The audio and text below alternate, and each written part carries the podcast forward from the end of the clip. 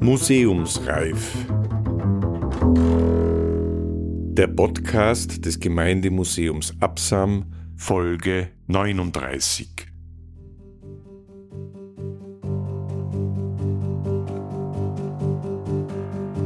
Anmerkungen zur Haller Opposition gegen das Sudhaus des Adam Anton Schiederer.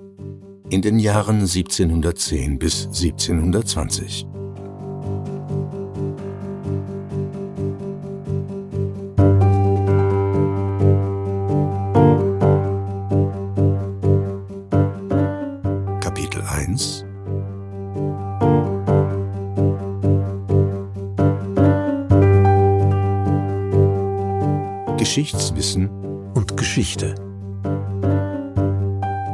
Umfrage im Vorfeld der fünfteiligen Podcast-Serie über die Haller Galeerensträflinge bestätigte einmal mehr, dass noch immer das herrschende Geschichtswissen nichts anderes als Geschichte der Herrschenden reproduziert.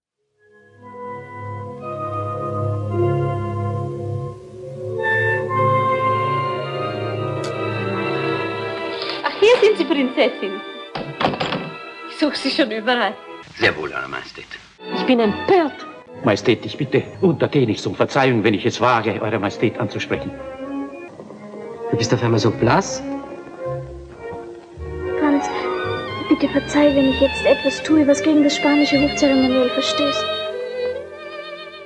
Der Engel mit der Posaune, Erzherzog Johanns große Liebe, die Deutschmeister, Maria Theresia Kronprinz Rudolfs letzte Liebe, und die Sissi-Filme bedienten nicht nur in den 50er und 60er Jahren die Sehnsüchte nach der Aufhebung sozialer Grenzen in einem klassenlosen Wonderland der Geschichte. Historisierende Unterhaltung präsentiert dem empfänglichen Publikum bis heute die Traumwelt von der Brüderlichkeit zwischen Diener und Herr und vom ewigen Wunsch der Prinzessin und der Zofe, die Rollen einfach tauschen zu können. Aber Majestät.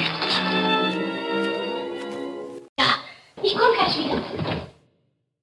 Das derart wohlfeil, widerspruchsfrei und harmonisch gehaltene Geschichtsbild mündet, Wie bereits die Geschichtsschreibung früherer Epochen in einer beispiellosen Ausblendung des Umfelds und in der Konzentration auf Einzelpersönlichkeiten. so hat es Hannes Leidinger, Wiener Historiker und Mitautor des Schwarzbuch der Habsburger, ausgedrückt. In einer so zur Hofberichterstattung verkommenen Geschichtsschreibung wird aber auch Das Unglück zum kaum bewältigbaren Betriebsunfall. Kaiser Prinzessin. wie soll ich aus dem Grab Was ist denn? Ist etwas geschehen? und vom Unglück und Leid des Martin Schmidlechner, des Urban Meyer, des Thomas Kolb, des Dionys Zwerger und des Franz Kogler und ihrer Frauen, Freundinnen und Freunde, Kinder, Eltern und Geschwister erzählt ja die Haller Geschichte aus den 1710er Jahren.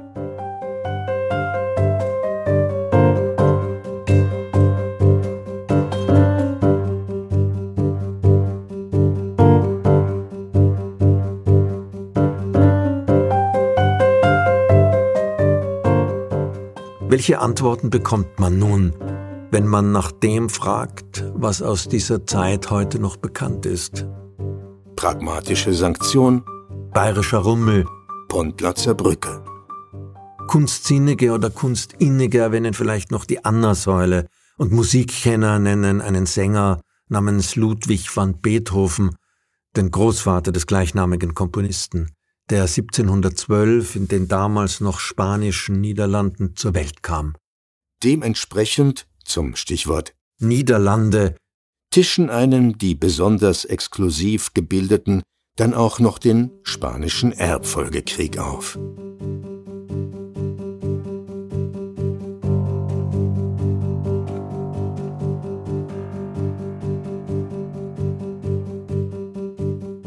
Kapitel 2 der Elitenkrieg um Spanien, oder wie viel große Geschichte steckt in der ganz kleinen.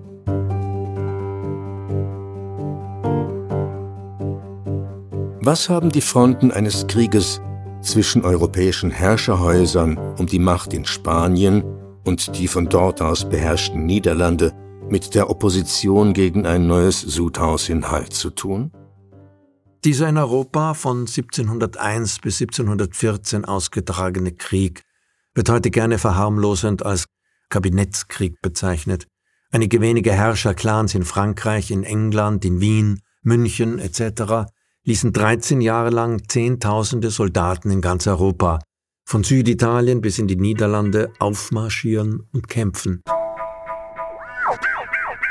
Der spanische Erbfolgekrieg war aber auch eine der ersten Auseinandersetzungen, in die die überseeischen Kolonialgebiete mit einbezogen waren. Insbesondere in Nordamerika gingen England und Frankreich in einem Stellvertreterkrieg auch mit indianischen Hilfstruppen aufeinander los.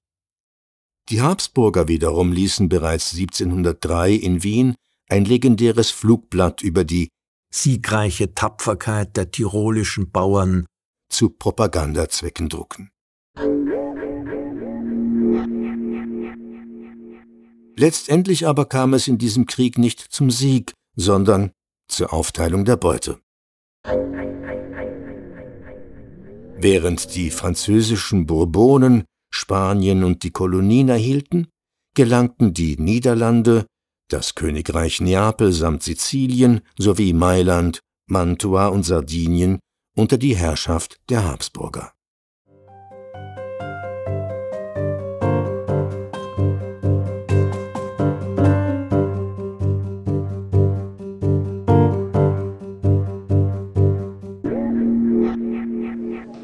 Darf ich Sie zu den Majestäten führen?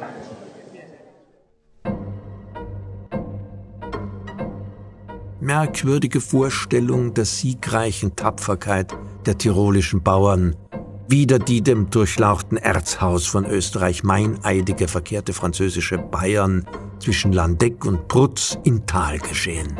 1703. Unter dieser sperrigen Überschrift findet sich eine etwas ungelenke Infografik.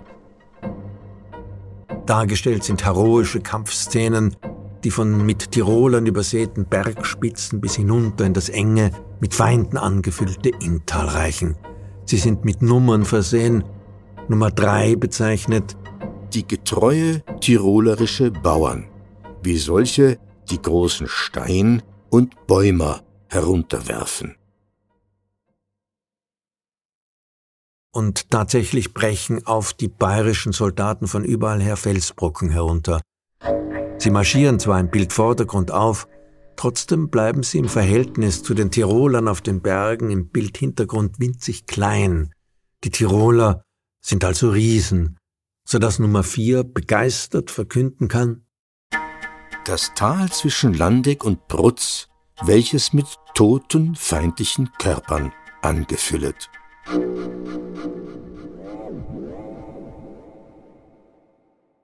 Auf diesem Flugblatt wird also mehrfach die Perspektive auf den Kopf gestellt, damit aber die gedruckte Propaganda ihrer Wirkung nicht verfehlt und vor allem der richtigen Macht zugeordnet werden kann, ist am Fuß der Seite Wien in Österreich zu lesen.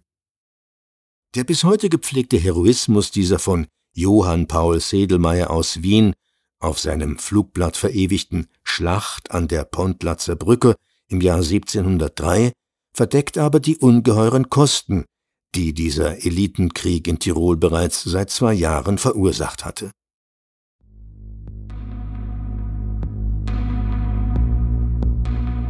(1701) musste der Tiroler Ständeausschuss die Durchzugskosten für ca. 30.000 nach Oberitalien durchmarschierende Soldaten bewilligen.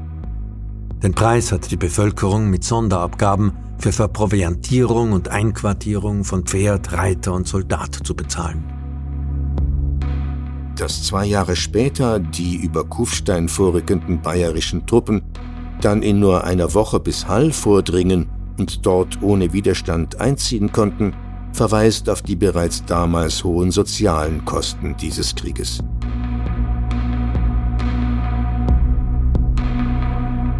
In Geschichtsbüchern heißt es dazu lapidar, eine Gesandtschaft der Landesregierung wurde zur völligen Unterwerfung des Landes aufgefordert und zur Zahlung einer ansehnlichen Kontribution verpflichtet.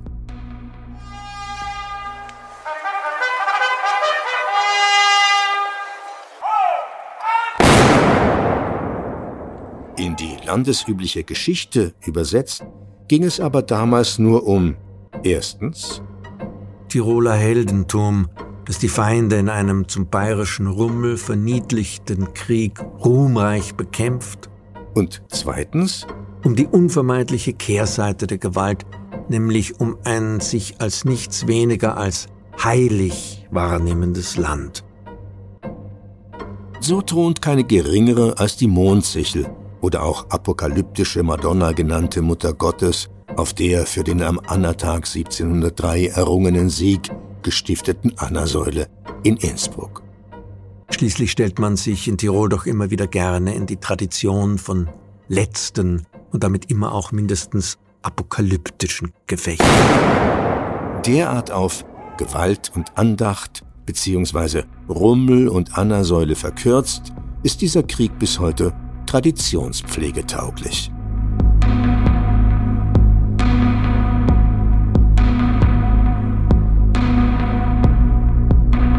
1705, mitten im Krieg, stirbt der Kopf der Habsburger.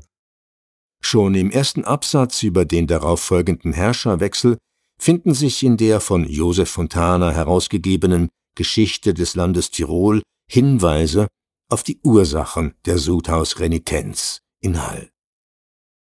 In der bei dem Tode Leopolds I. 40-jährigen Zugehörigkeit zum österreichischen Gesamtstaat hat das Land Tirol erfahren müssen, dass die alten Freiheiten und Privilegien es nicht mehr vor der Berührung und Belastung mit Kriegsereignissen und deren Kosten schützten. Mehr noch als die Änderungen in der Verwaltung offenbarte der Dirigismus der Kriegszeiten den Verlust an Selbstbestimmung und Wandlung der gefürsteten Grafschaft zur Provinz. Dementsprechend hat sich damals ein zentrales Herrschaftsgremium in Wien, die Hofkammer, die Oberösterreichische Kammer in Innsbruck einverleibt.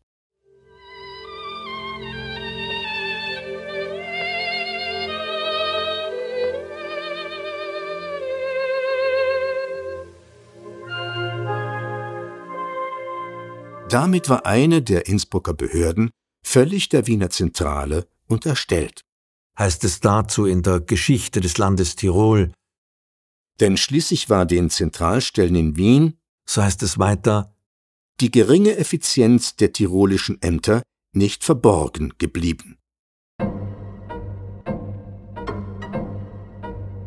Für die Entmachtung der Bürokratie in Innsbruck fand man auch eine typisch österreichische Lösung.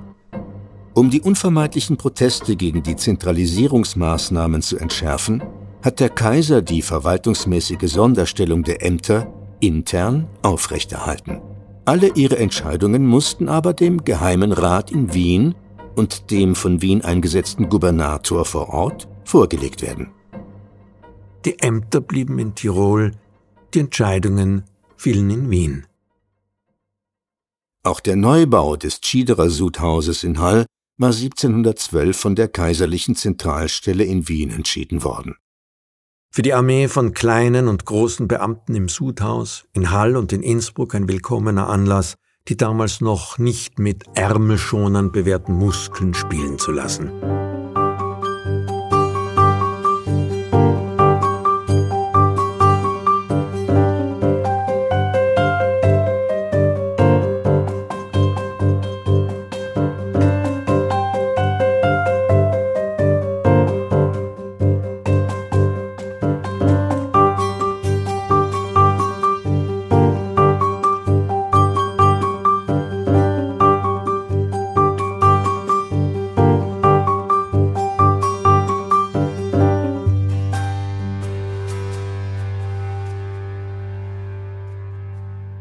Artikelserie über die Haller Galeerenhäftlinge des Boten für Tirol und Vorarlberg 1875 hat der Autor aus einem Schreiben des den Zentralstellen in Wien verpflichteten Gubernators zitiert Er fürchte also, dass die in Hall neuen, an anderen Orten aber schon mit Nutzen praktizierten Pfannen nicht gefallen und teils aus schlechter Einsicht, teils aus anderen Gründen angefeindet werden dürften.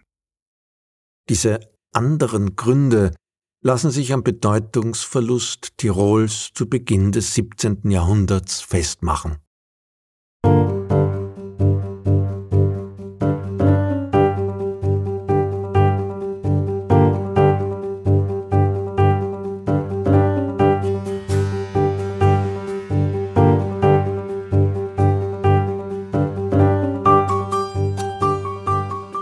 Kapitel 3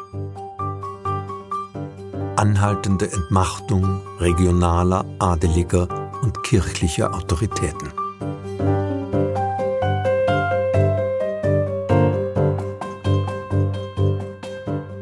Ein weiterer Schlag gegen die Sonderstellung, Privilegien und Eigenheiten der verschiedenen Herrschaftsbezirke mit ihren lokalen Eliten war eine am 19. April 1713 also im Jahr der Fertigstellung des Chidera Sudhauses, vom Vater Maria Theresias veröffentlichte Urkunde, die seit Jahrzehnten als pragmatische Sanktion Jahr für Jahr tausenden Schülerinnen und Schülern als bedeutendes historisches Detail mit pädagogischem Nachdruck vermittelt wird. Der Historiker Peter Stachel relativiert die in dieser pragmatischen Sanktion angeblich festgelegte Möglichkeit einer weiblichen Erbfolge. Peter Stachel schreibt, dass seine Tochter Maria Theresia die reale Durchsetzung dieses Erbanspruches letztlich doch erst im Zuge mehrerer Kriege mit Waffengewalt einfordern musste, geht dabei meist ebenso unter wie ein rechtlicher Aspekt, der in Wahrheit nicht weniger bedeutsam war als die viel zitierte weibliche Erbfolge. Diesen bedeutsamen rechtlichen Aspekt benennt Stachel dann auch. Die pragmatische Sanktion war das erste Staatsgrundgesetz der Habsburger Monarchie. In ihr wird erstmals die Verwandlung eines ursprünglich durch Personalunion geeinten Konglomerates unterschiedlicher Herrschaften zu einer Realunion mit gemeinsamen Institutionen, der Grundform eines Staates im modernen Sinn des Wortes, festgelegt. Konkret bedeutet Realunion die fortschreitende Entmachtung der regionalen adeligen und kirchlichen Autoritäten. Sie bedeutete deren Unterordnung unter zentral gesteuerte, bürokratische Institutionen. Majestät, ich bitte untertänigst um Verzeihung, wenn ich es wage, Eure Majestät anzusprechen. Es ging darum, das Verhältnis zwischen dem Machtzentrum Wien und der Peripherie zu ordnen und zu hierarchisieren. Bisher mächtige regionale Autoritäten hat man entmachtet und durch Beamte ersetzt. Sie waren dem Machtzentrum in Wien untergeordnet und zu striktem Gehorsam verpflichtet. Der so als Staatsdiener agierende Beamte war, im Gegensatz zu den Vertretern des Adels und des Klerus, vom Staat sozial und finanziell vollkommen abhängig, mithin versetzbar und, und das war von besonderer Bedeutung, disziplinierbar. Denn Herrschaft ist im Alltag primär Verwaltung, wie der Soziologe Max Weber festgestellt hat.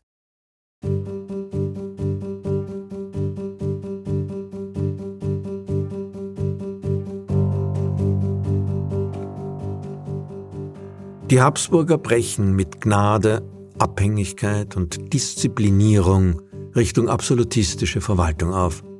Es ist daher nur zu verständlich, wenn das den alten lokalen Eliten verpflichtende Personal vorerst einmal mit Widerstand und Opposition reagiert hat. Anlass dafür konnte letztendlich alles sein. 1712 war es in Tirol eben ein von Wien verordnetes neues Sudhaus in Hall.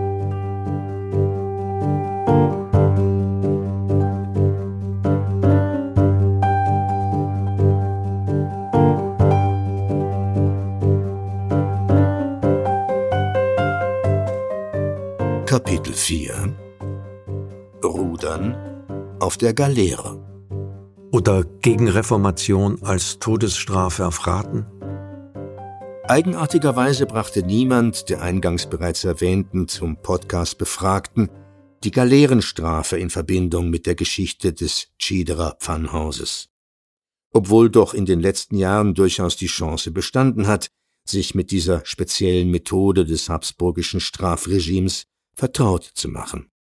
ist doch erst 2017 mit viel öffentlichem Geld in einer Wanderausstellung und einem Begleitband ausführlich von Galeerensträflingstransporten aus Bayern über den Inn Richtung Venedig die Rede gewesen. Aber vielleicht hat der eher Infotainment verheißende Titel der Schau in die Irre geführt. Niemand dachte bei Töpfe, Truppen, Taschenuhren, Handel und Wandel am Inn an die vielfältigen Formen der Staatsgewalt. Im Begleitband zur Wanderausstellung, die auch in Hall zu sehen war, beschäftigt sich Florian Messner in seinem Beitrag mit den Ursprüngen der Galeerenstrafe, die man, wo sonst, im Verfolgungswahn der Gegenreformation in Tirol findet.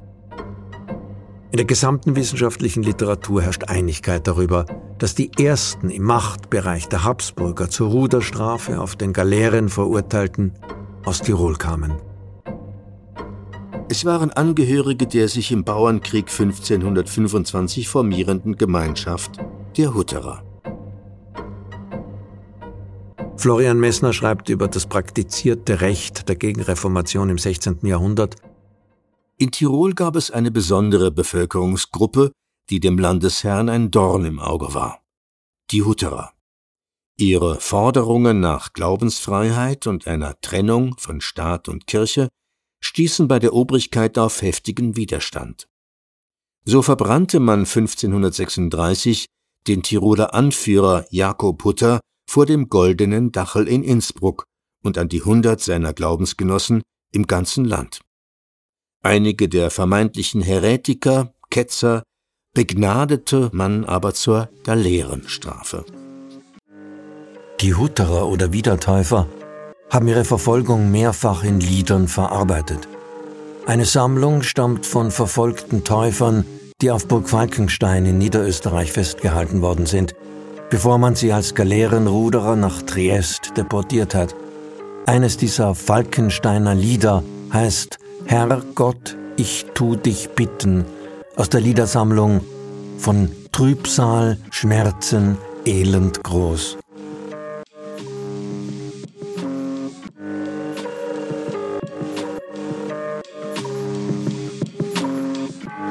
Herrgott, ich tu dich bitten, aus meines Herzens Grund, nach rechter Kinder Sitten, all hier in dieser Stund. Du wollest mich behüten, wohl vor des Teufels List.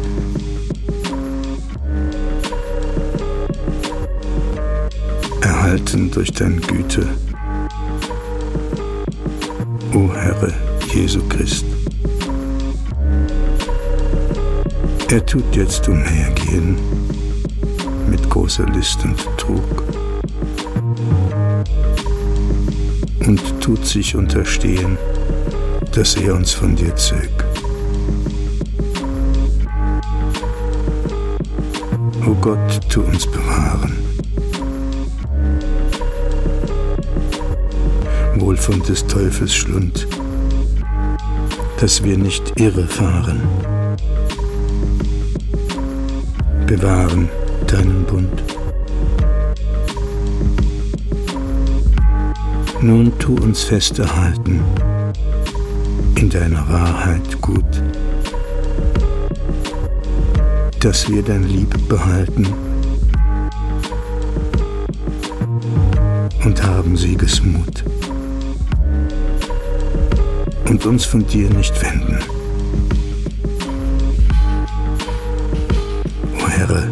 Jesu Christ, dass wir dich hier bekennen.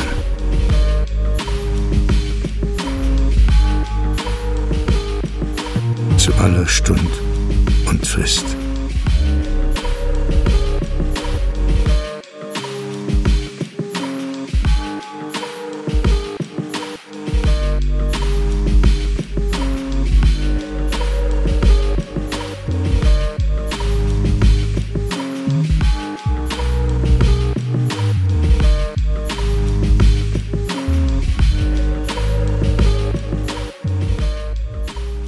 Obwohl die Galeerenstrafe erst 1716, just in dem Jahr der Verurteilung der fünf Haller Salinenarbeiter, die öffentlichen Prügel mit Rute oder Stock am Schandpfahl, die Landesverweisung sowie das Abschlagen von Hand und Fingern ablöste, hat man hierzulande schon viel früher Verurteilte über den Brenner oder über Triest oder Neapel unter Deck der als Kriegsschiffe genutzten christlichen Galeeren geschafft.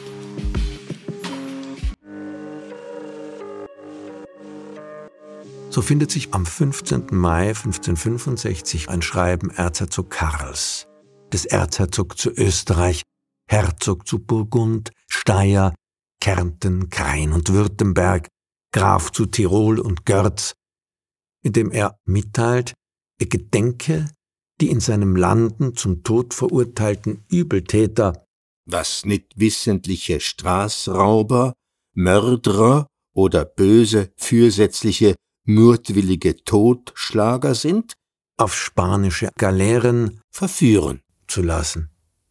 Dieses Schreiben ging an alle Landesgerichts- und Blutbanninhaber.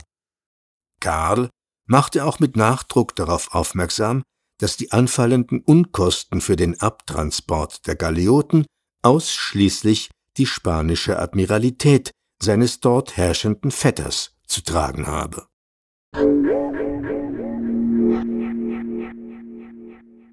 In Ermangelung einer eigenen Flotte konnten also die Habsburger die Galeerenstrafe nur in Kooperation mit den europäischen Seemächten wie Venedig, Genua oder Spanien exekutieren.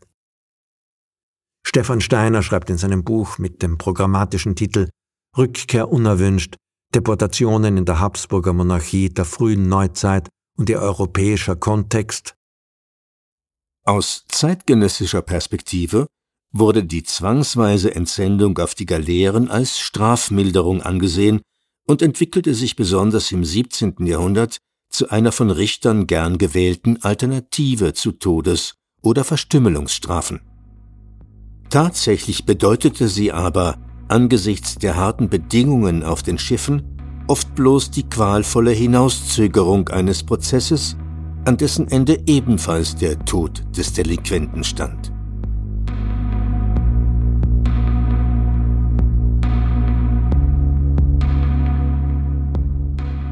Neben allen Vorteilen der Galeerenstrafe, wie Außerlandeschaffung der Delinquenten, Ersparnis der Gefängniskosten etc., bereitete dieses grenzüberschreitende Strafregime aber auch große Probleme.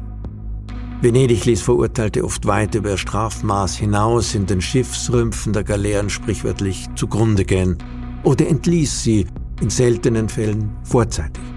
Die Idee einer zeitlich bemessenen Strafe konnte mit dem Zwangsarbeitssystem der Galeeren tatsächlich selten in Übereinstimmung gebracht werden. Stefan Steiner schreibt dazu Realistische Alternativen zu einer immer wieder von Problemen im zwischenstaatlichen Gefangenenverkehr gekennzeichneten Verschickung außer Landes ergaben sich für die österreichischen Behörden erst mit dem Erwerb Neapels im Jahre 1707, der die Habsburger Monarchie selbst in den Besitz von Galeeren brachte. Sofort begann man, diese auch tatsächlich mit straffälligen Untertanen aus verschiedensten Regionen der Monarchie zu füllen. Über 800 Personen sollen bis 1728 nach Neapel abtransportiert worden sein. Eine Sträflingsflut, die schließlich von den dortigen Galeeren nicht mehr aufgenommen werden konnte. Nach dem Verlust Neapels 1734 lebte der Sträflingshandel mit Venedig zunächst wieder auf, um dann schon bald wieder untersagt zu werden. Praktiziert wurde er aber, gesetzeskonform oder nicht, jedenfalls bis weit in die 1750er Jahre hinein.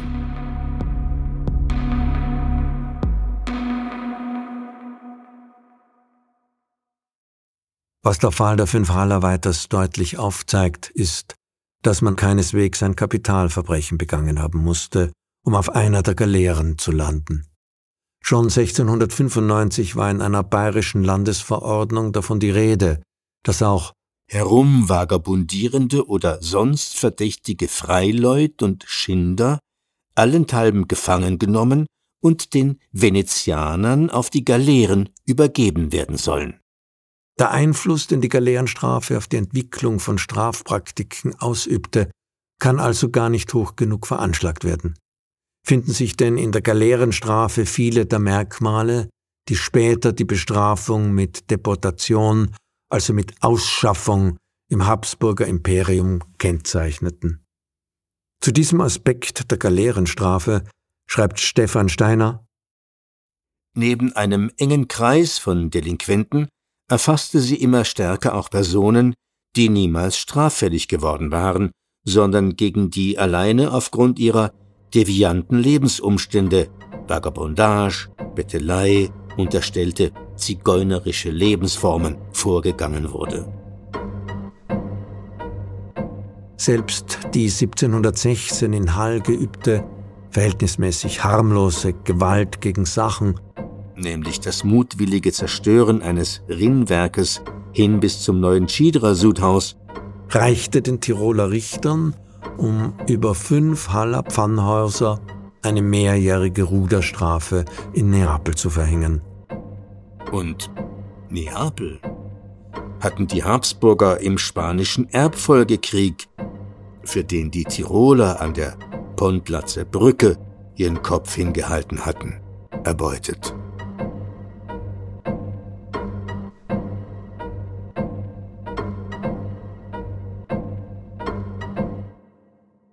Kapitel 5 Gewalt und Kunsthandwerk Im Kunsthistorischen Museum in Wien findet sich in der sogenannten Kunstkammer im Raum Nummer 13 ein besonderes Objekt. Die Objektbezeichnung lautet Automat, Elfenbeinschnitzerei, Drechselarbeit. Datiert ist es auf 1626. Unter Material, Schrägstrich Technik wird genannt Elfenbein, Messing, Leinen, Seide. Die Maße sind 51,5 cm mal 84 cm mal 33,5 cm.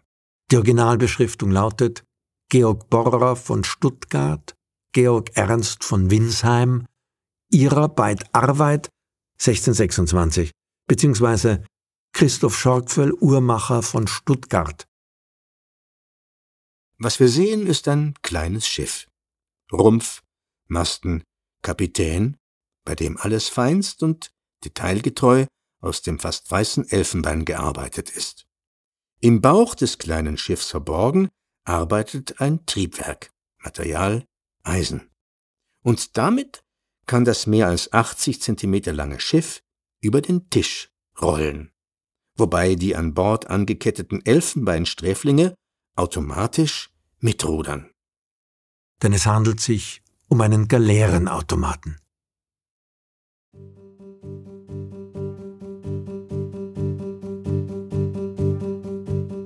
Das Reale ist nicht unmöglich. Nur wird es immer künstlicher. Gelesen haben Rainer Ecker und Johann Nicolussi. Literaturhinweis. Stefan Steiner Rückkehr unerwünscht. Deportationen in der Habsburger Monarchie der frühen Neuzeit und ihr europäischer Kontext. Böhlau Verlag, Wien 2014